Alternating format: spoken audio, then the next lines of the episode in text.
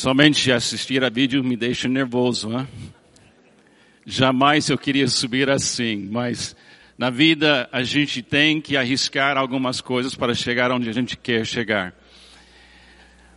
Eu estou super feliz. Eu, eu fui criado desde a minha infância em igrejas batistas, bem quietinhas, bem assim, calmas, tradicionais. Mas hoje à noite, se você pudesse me ver aqui dentro, eu estou pulando de alegria meu coach pentecostal, pastor Beto, sabe que eu estou gritando aqui dentro, glória a Deus, glória a Deus. Acho que eu perdi a época de poder aprender como falar isso, quando falar isso, em que voz falar isso. Então, você vai ter que me dar um coaching ainda mais, Beto. Eu estou alegre porque durante o mês de janeiro, a, a equipe pastoral, o pastor Sidney, resolveu focar a atenção da igreja no Sermão do Monte, e eu estou vivendo uns dois anos meditando no Sermão do Monte, então para mim é um momento muito lindo poder participar da ministração dessas pregações durante janeiro aqui em Alphaville, mas também no nosso campus Zona Sul, e a gente ouvir a voz de Jesus. A gente vai falar durante esse mês sobre espiritualidade cristã explicada pela voz de Jesus em Mateus capítulo 5. Eu queria lançar um desafio para você. Durante o mês de janeiro, ler 48 versículos por dia, os mesmos versículos de capítulo 5, para você ficar super bem acostumado com a voz de Jesus falando sobre você, sobre como subir na direção do alvo da sua espiritualidade, que é de deixar Deus aperfeiçoar o seu amor. Então a gente vai fazer isso domingo que vem, pastor Gladstone vai pregar de manhã, pastor Fernando à noite, eu vou pregar na Zona Sul na, às dez e meia, na semana que vem. Mas o assunto é os versículos de Jesus, as palavras de Jesus em Mateus capítulo 5. Eu queria dar uma, uma pequena introdução sobre a importância dessas palavras. Um missionário chamado E. Stanley Jones um, ministrou 55 anos na Índia, no século passado. Ele chegou na Índia em mais ou menos 1920. E ele encontrou um país onde quase 85% das pessoas eram hindus a uns 10% muçulmanos e outro, outras religiões. E cristianismo naquele país, depois de dois mil anos de história, depois da morte de Cristo e ressurreição de Cristo, o cristianismo era só 2, 3% da população. Continua assim até hoje naquele país. E quando uh, esse missionário Jones, ele lidava com o povo o povo de Índia perguntava para ele, por que os cristãos não vivem o sermão do monte? Isso foi a pergunta que ele ouviu durante 55 anos. Por que o cristão não vive o sermão do monte? E naquela época, era a Inglaterra, Grã-Bretanha, que estava governando aquele país. Todos eles, na mente dos hindus e budistas e muçulmanos, cristãos. E essa foi a pergunta daquele povo: por que vocês cristãos não vivem o sermão do monte? E ele não tinha uma resposta. Então ele passou a vida inteira dele desenvolvendo uma maneira de explicar o sermão do, do monte para cristão. E eu recebi uma cópia desse livro alguns anos atrás e transformou a minha maneira de ver o sermão do monte. Mas também o Jones, ele viajou o mundo inteiro. E quando ele pregava na Inglaterra, quando ele pregava na Europa, quando ele pregava nos Estados Unidos e quando ele pregou aqui no Brasil no século passado, aqui em Campinas, aqui em São Paulo e Belo, e ele pregou aqui, a pergunta que ele ouviu de países com raízes cristãs, como o Brasil, como os Estados Unidos, a pergunta do povo aqui, também na Europa e nos Estados Unidos, não foi por que o cristão não vive o sermão do monte? A pergunta foi essa: será que é possível o cristão viver o sermão do monte? Quando você vê o filme, o clipe agora, daquele pessoal subindo para um lugar tão elevado, você talvez queira sonhar em fazer uma coisa dessa, mas será que é possível para eu, para você? Esta é a pergunta que a gente quer responder no mês de janeiro.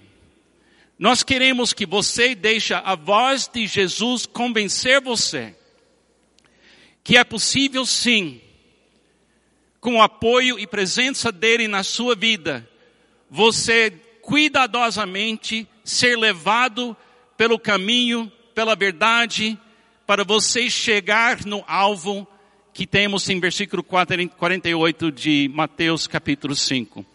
Então eu queria que você participe desses, dessas pregações, desses cultos. Se perder um culto, você pode assistir pelo aplicativo, pela internet, porque cada mensagem é ligado com outra mensagem. E os pastores e líderes que vão pregar estão todo mundo querendo que você ouça a voz de Jesus. Se eu fizer o meu papel hoje à noite como pregador, eu vou desaparecer e você vai estar de frente com Jesus. Se eu pregar bem, eu deveria sumir. E você deveria estar olhando nos olhos de Jesus como você estivesse lá naquele dia que ele pregou, é, a, ofereceu essas palavras. Eu queria que você abrisse seu coração para essa possibilidade de você ver a possibilidade de chegar onde Deus quer que você chegue, você um dia de cada vez cooperando com Jesus e ouvindo a voz dele. Quando Jesus pregou essas palavras, ele tinha mais ou menos 30 anos de idade. Na cultura dos judeus, um homem com menos de 30 anos de idade não era considerado um homem que poderia assumir uma postura em público.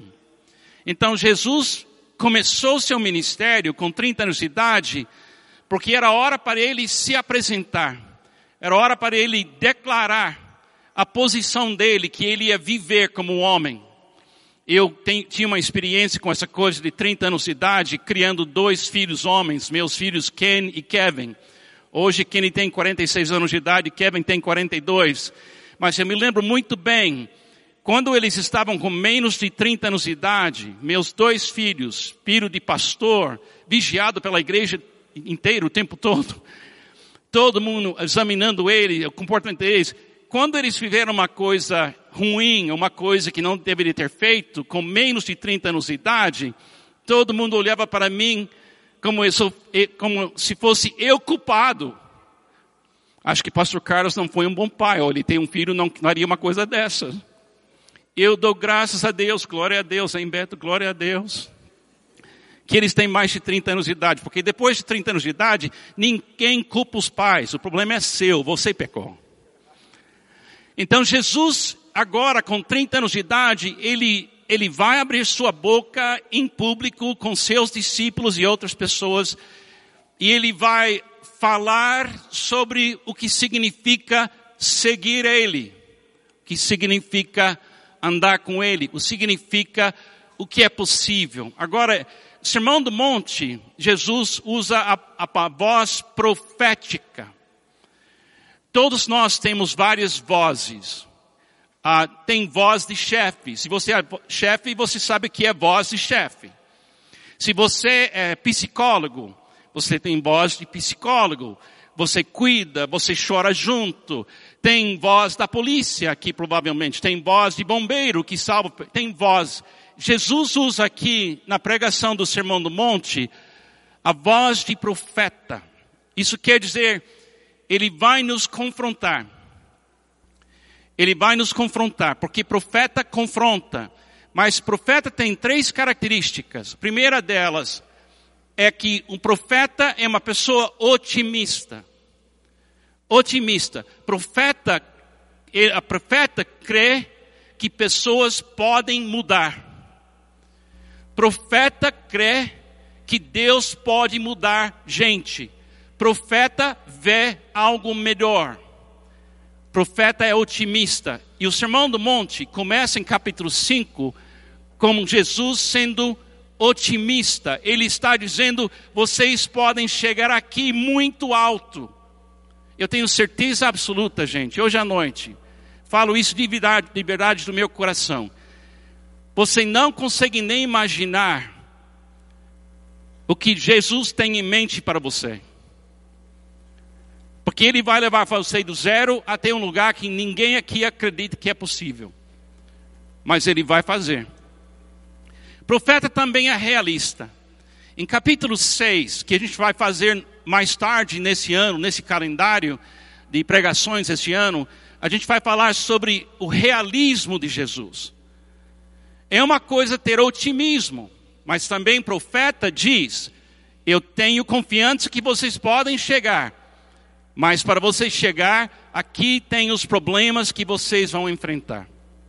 E também profeta tem uma profunda certeza que vai dar certo.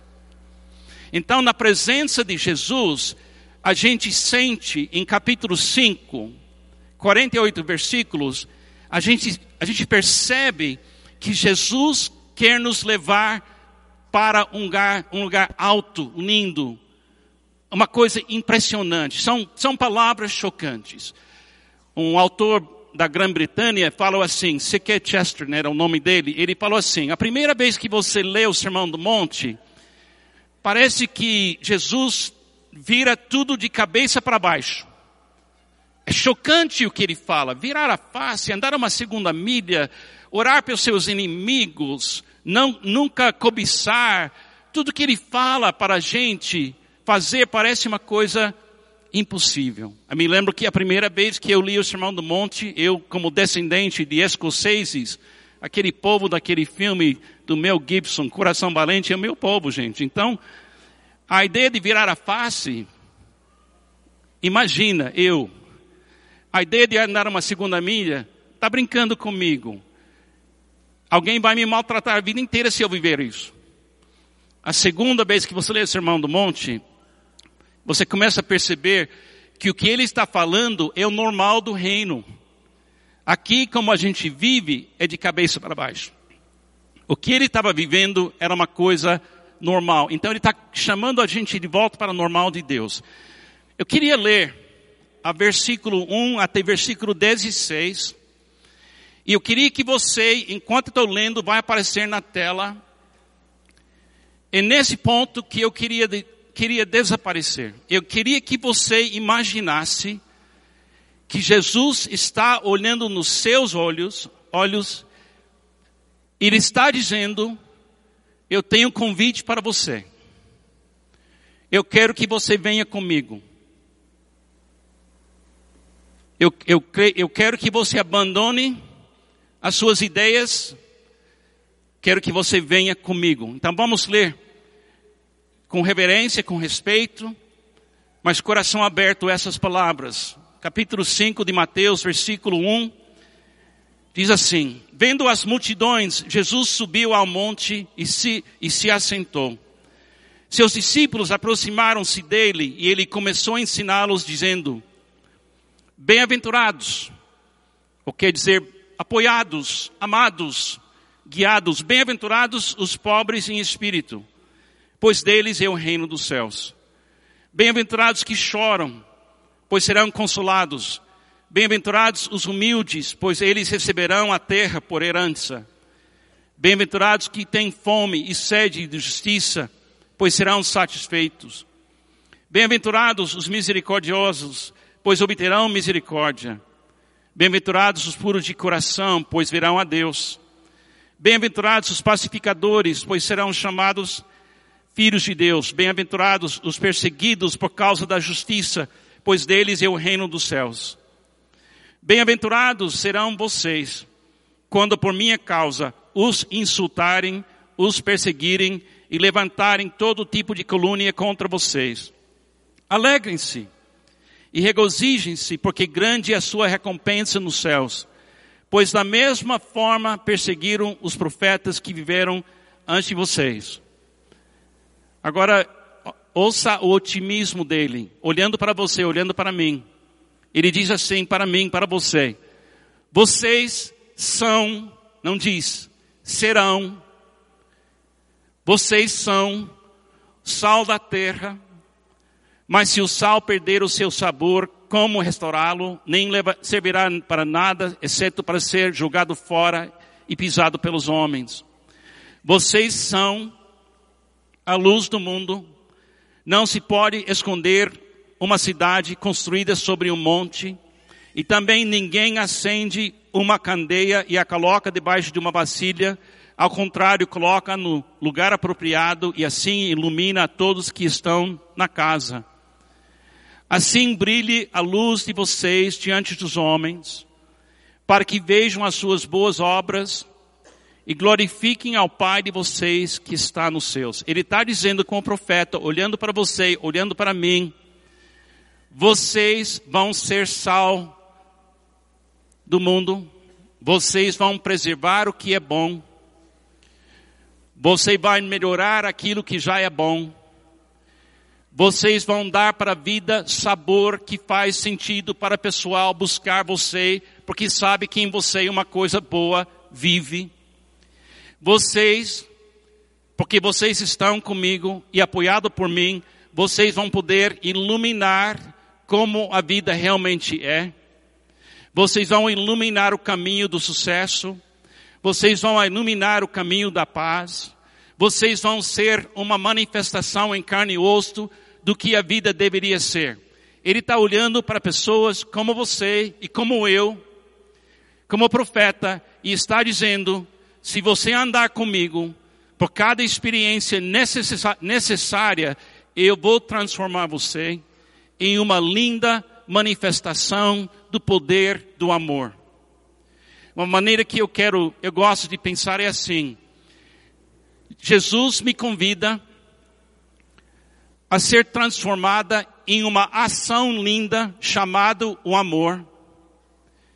Em vez de viver como eu tenho vivido muitas vezes na minha caminhada aqui neste mundo, como uma reação. Ele está dizendo, Carlos McCord, você julga muita gente. Você critica muita gente. Você maltrata muita gente. Você se irrita com pessoas que você diz que você ama. Você tem ciúmes que tem mais, que, que pessoas que têm mais de você. Você nem sempre fala a verdade. Ele fala para mim, eu vejo em você, Carlos, a possibilidade de eu transformar você em sal, que é uma bênção o tempo todo, e não piora a situação. Eu quero transformar você, Carlos. Eu quero transformar você, IBM Alphaville. Eu quero transformar você em ação contínua que se chama amor. Mas você tem que vir comigo voluntariamente. Você tem que deixar tudo para trás que atrapalha você. Eu vou ter que trabalhar você diariamente, diariamente, 24 horas por dia, 7 dias por semana, até você perder esses hábitos de ser uma reação. Eu quero que você venha comigo. Ele está sendo honesto. E Jesus é a manifestação disso. Agora, eu, com 16 anos de idade, recebi Jesus como Salvador.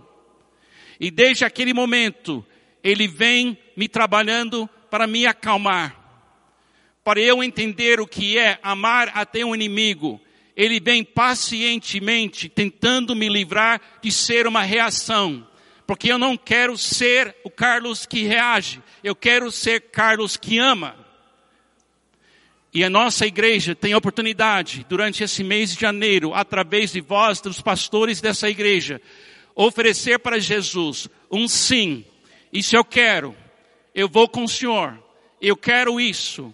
Então, eu queria encorajar você a não ouvir a minha voz hoje, mas ouvir Ele falando com você o que Ele está falando e estar pronto para se, se você quer continuar esse processo, porque no céu não tem pessoas julgando outras pessoas, não tem as brigas que atrapalham os nossos casamentos, porque aquele lugar no céu aquele lugar onde a vontade de Deus é feita todo dia por todas as pessoas. E esse é o reino que eu quero e esse reino vive em mim porque Cristo vive em mim.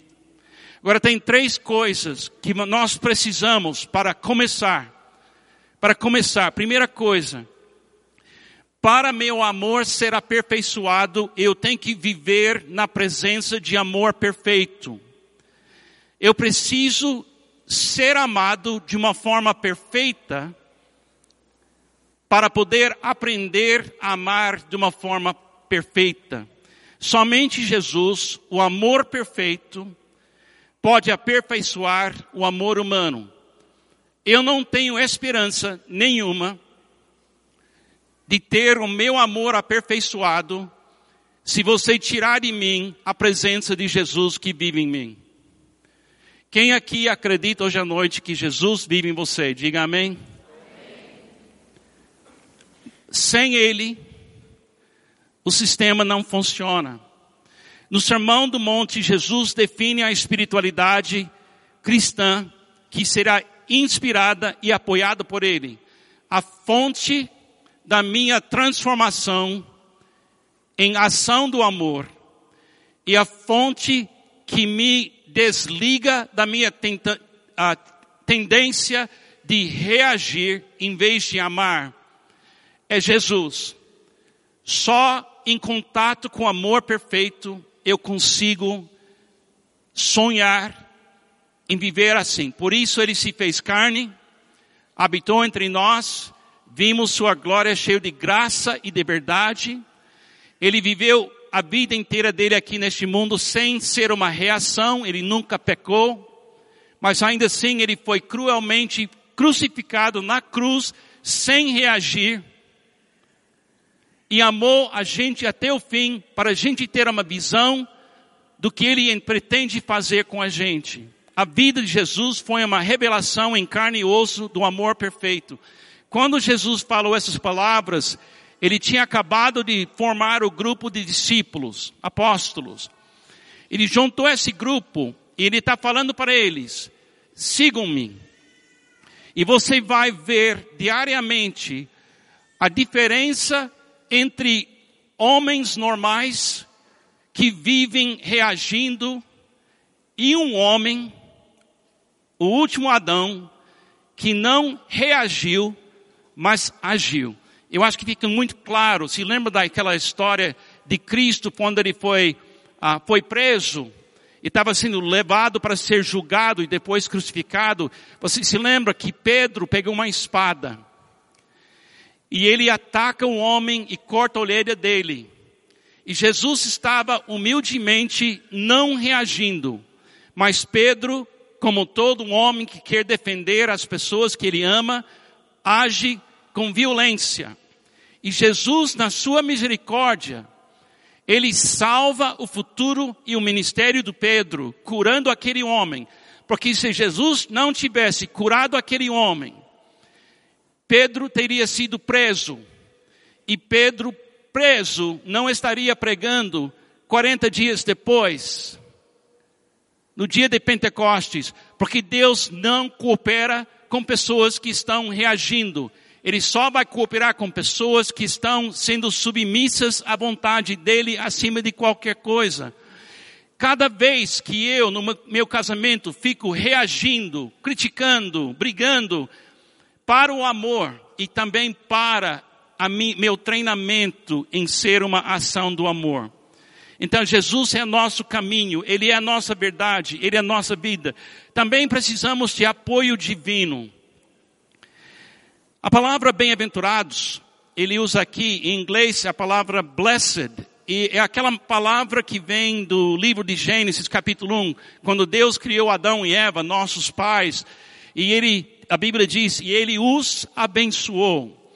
A ideia de bem-aventurado é ser apoiado, ser com quem ser encorajado e inspirado.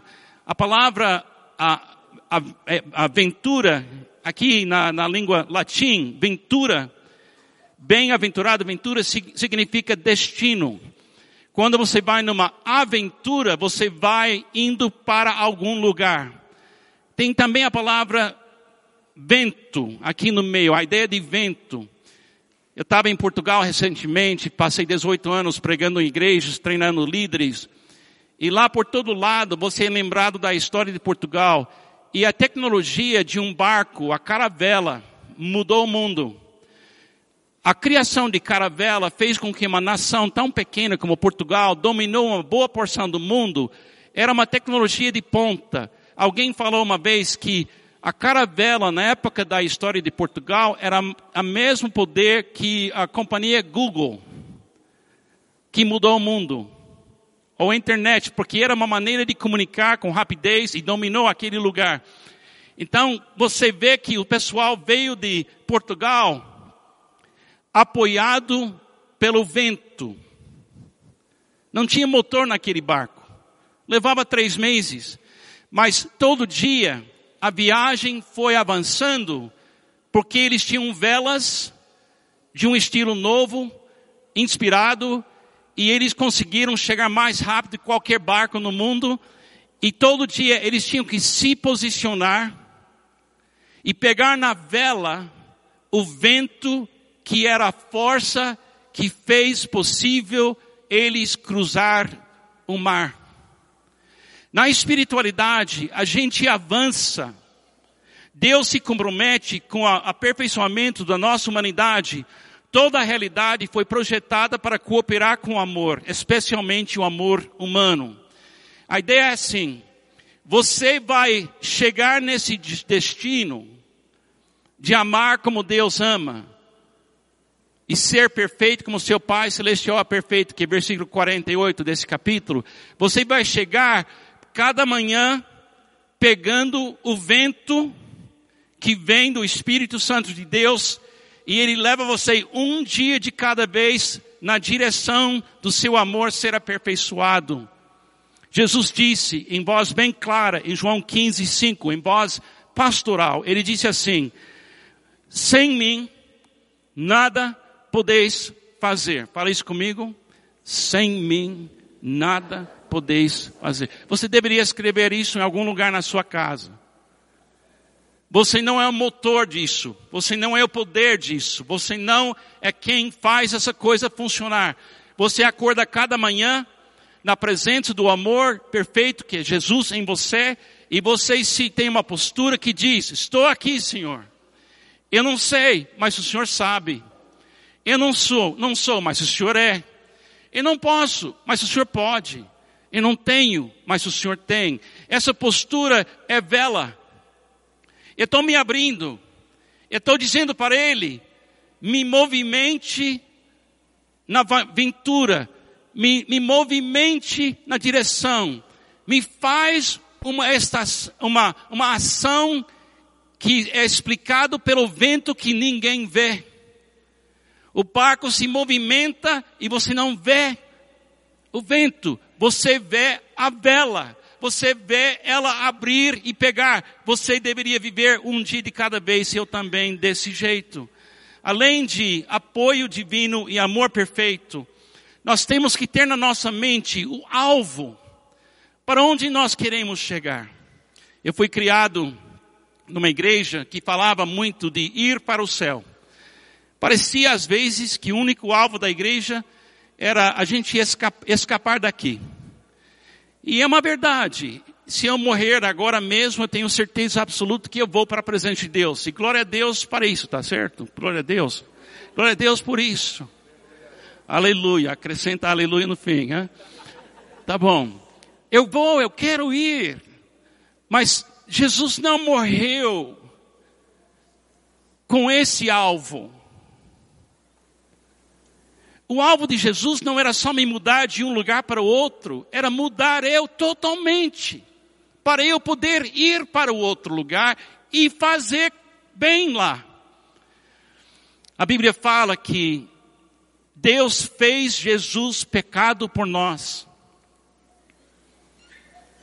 Pense nisso. Ele fez Jesus pecado. O que significa isso? Significa que Jesus foi crucificado no Calvário como se ele sozinho fosse 100% culpado dos nossos pecados.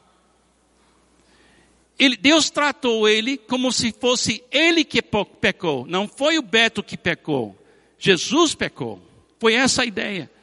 Mas a Bíblia continua, diz assim, ele fez ele pecado por nós para que a gente pudesse ser transformado na justiça de Deus, o amor. O alvo para nós, gente, o alvo da espiritualidade humana é seja perfeito como seu Pai celestial é perfeito.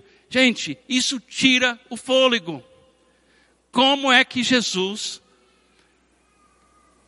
com sua perfeita vida e compreensão, pode olhar para Carlos e dizer: Carlos, seja perfeito como seu Pai celestial perfeito. Ele manda chuvas sobre os bons e os maus. Ele manda raiar a sua, seu sol sobre justos e injustos. Ele fala a mim, Carlos, seja tão generoso com todo ser humano a despeito do comportamento deles. Não deixa ninguém tirar de você, Carlos, a oportunidade de amar qualquer pecador em qualquer momento. Espiritualidade pura e simples é o amor humano aperfeiçoado e sustentado pelo amor perfeito de Jesus em nós. Agora, para isso acontecer, esse amor perfeito, esse apoio divino e esse alvo, ela, ela tem que fazer um impacto em nós. E ele tem que fazer uma, como se fosse uma cirurgia na nossa vida interior. Porque para esse sistema funcionar, ele precisa expulsar de mim o medo. Para aperfeiçoar o amor humano, ele tem que eliminar os meus medos. Porque o medo me faz reagir. O medo me, que, me faz querer fugir. O medo me faz querer atacar. O medo me faz querer desistir. Mas o amor não desiste. O amor não foge. O amor vence. Então, para ele me levar, ele tem que expulsar o meu medo. Ele expulsará o nosso medo e criará em nosso caminho da vida e o amor perfeito. Na semana que vem, de manhã, o pastor Marcos Gladstone vai falar sobre os primeiros três bem-aventuranças. Domingo à noite, pastor Fernando vai pregar sobre os 4, 5 e 6. E na outra semana a gente vai continuando. Por quê? Porque cada bem-aventurança, bem-aventurados os pobres de espírito, toca um tipo de medo. O primeiro, bem-aventurados os pobres de espírito, é o medo de não ter. Alguém já sentiu o medo que você não terá o suficiente? Levanta a mão. Também eu. Embora eu nasci no país mais rico do mundo. E nunca passei fome nenhum dia da minha vida. Mas ainda assim, esse medo atrapalha a minha vida. Então eu preciso aprender que zero com Deus, zero com Jesus é ter tudo e não me falta nada. Agora quero terminar lendo esse versículo para você entender o que Jesus vai fazer na sua vida, na minha vida.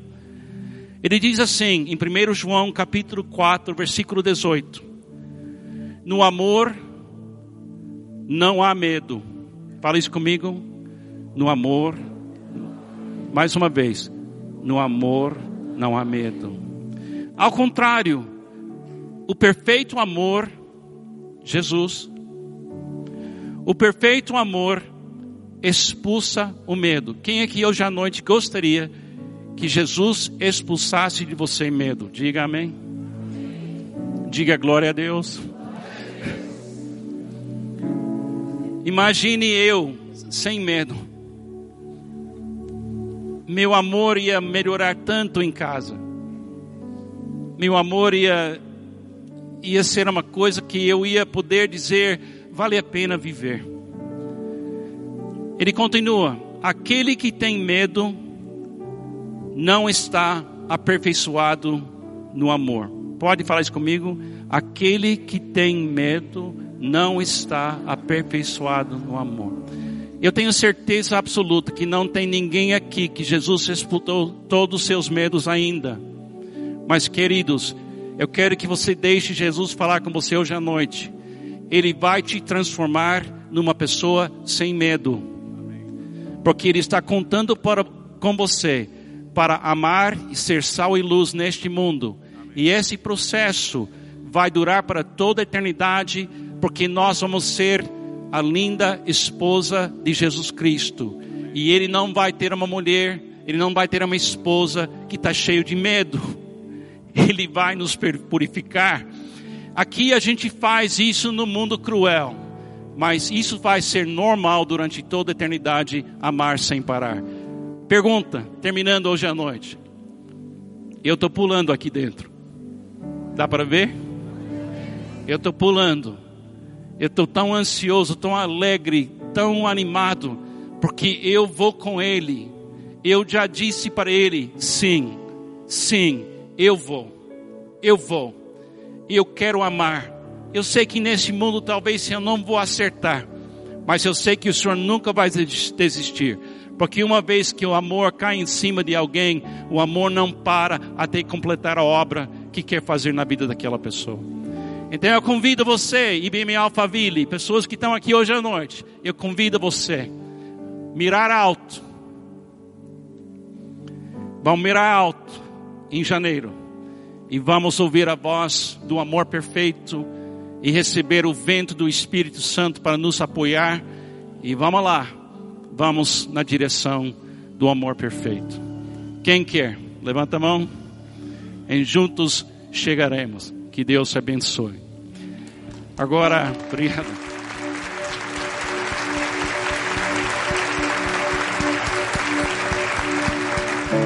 Agora não poderia ter sido melhor, não foi planejado assim, mas agora vamos celebrar a Santa Ceia. E a Santa Ceia é o momento perfeito para a gente simbolizar a entrada deste amor perfeito dentro de nós. A gente celebra a Santa Ceia para lembrar da crucificação de Cristo,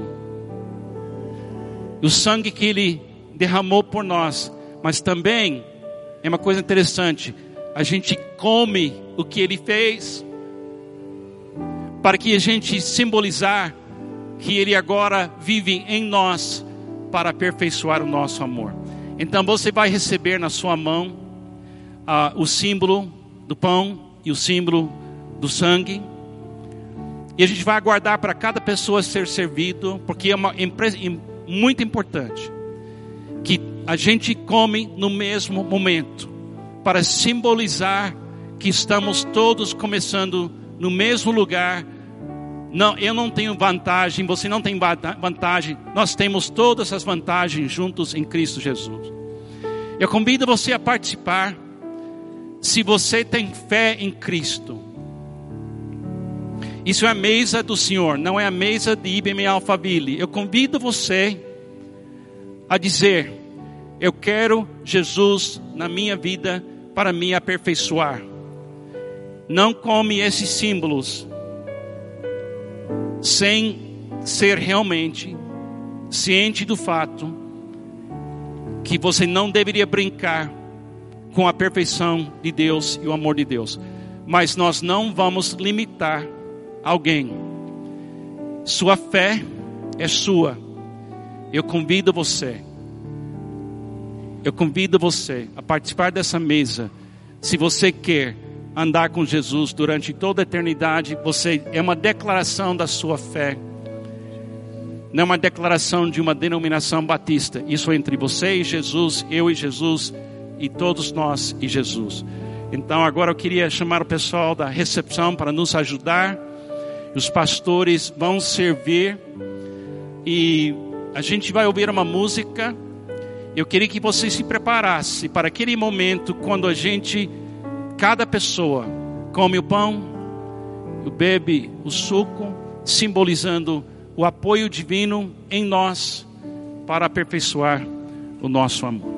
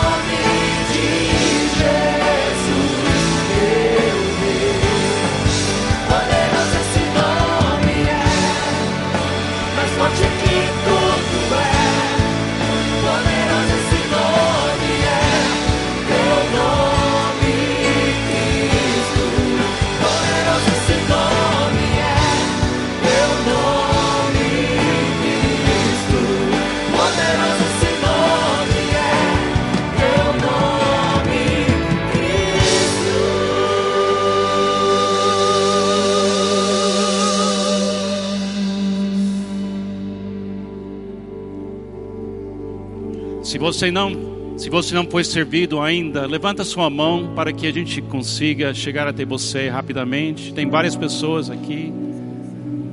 Levanta a mão, todo mundo.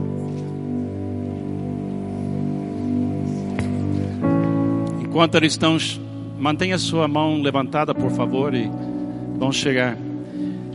Enquanto eles estão chegando, eu queria só falar mais uma vez sem o amor perfeito, não tem esperança para nosso perdão. O amor perfeito foi necessário em carne e osso aqui, crucificado na cruz, para a gente começar de novo. Se por acaso você está aqui você nunca recebeu Jesus como seu Salvador, a razão por que você precisa recebê-lo é que o amor perfeito não força você. O amor perfeito convida você. Você tem que voluntariamente dizer para Jesus: Senhor Jesus, entra na minha vida.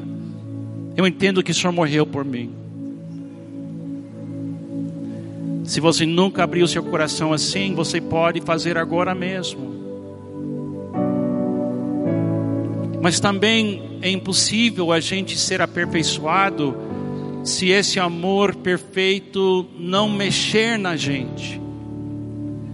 E a comida, quando a gente come, é uma declaração que diz: eu preciso de energia para viver, eu preciso de energia para me movimentar. Então, quando a gente coloca qualquer coisa na nossa boca, nós estamos trazendo para dentro de nós algo que precisamos para viver. Cristo em nós é o poder da criação do universo. Mas criar um universo era uma obra que ele fez, que é lindo, mas a transformação de um pecador numa pessoa santificada, para mim, é mais surpreendente do que ele criar tudo que se vê. Como é que ele pode pegar eu, pecador, inimigo, e me transformar? É milagre de Deus. Quem todo mundo foi servido? Faltou alguém?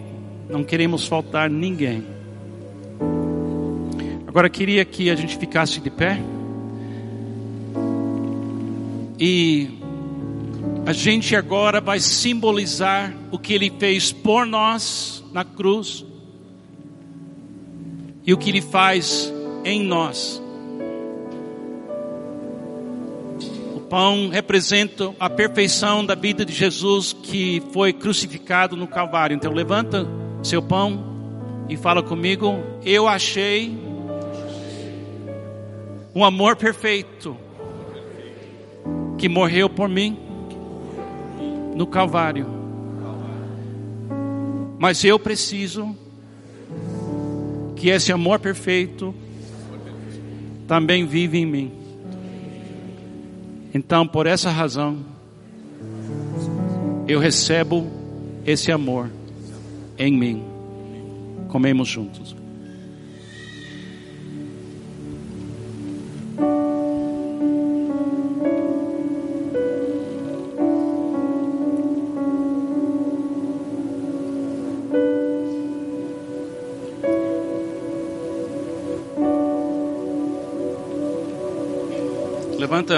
Levanta por favor o cálice. E diga comigo: Eu achei meu perdão. Meu perdão é o sangue de Cristo. Mas eu preciso que esse perdão vive em mim para toda a eternidade. Por isso eu vou tomar esse símbolo. Vamos tomar juntos.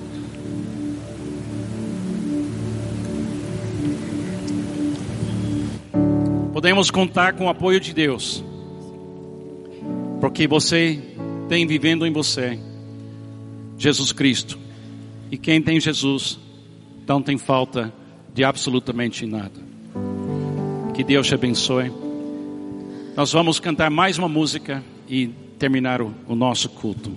E vamos juntos durante o mês de janeiro ouvir a voz de Jesus em Mateus capítulo 5. Que Deus te abençoe.